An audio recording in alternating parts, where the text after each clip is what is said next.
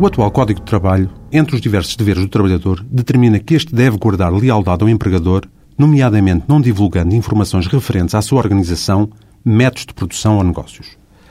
Tal obrigação de sigilo existe durante a relação laboral e pode prolongar-se em função da natureza específica de algumas atividades, mesmo após o fim do contrato de trabalho, sem necessidade de acordo expresso nesse sentido, muito embora, nas restantes situações, seja exigido tal consenso entre as partes.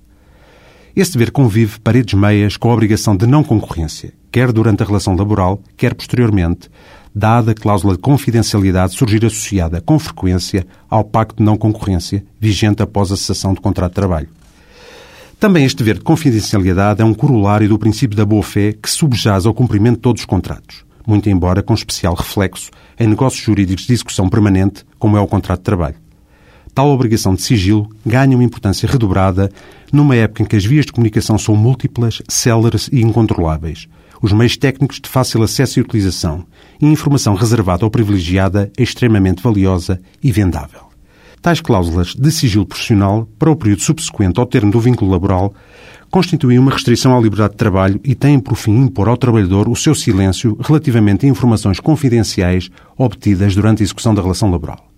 Essas cláusulas de confidencialidade só são válidas quando está em causa o interesse sério e legítimo da empresa e têm de discriminar as informações cuja divulgação é proibida, cessando tal dever quando esses dados deixam de ser sigilosos por facto estranho ao empregado. Tal obrigação de sigilo não se estende a factos ilícitos ligados à empresa e que podem ser comunicados, pelo menos, às autoridades competentes, nem ao quadro das ações judiciais que oponham empregador e trabalhador e em que a divulgação de tais factos seja reclamada pela natureza do litígio. Quando autónoma e isolada, essa cláusula de confidencialidade não pode impedir o trabalhador de desenvolver uma atividade concorrente com a do empregador com quem firmou a mesma, resultado esse que só pode ser alcançado através da celebração cumulativa de um pacto de não concorrência. Até para a semana.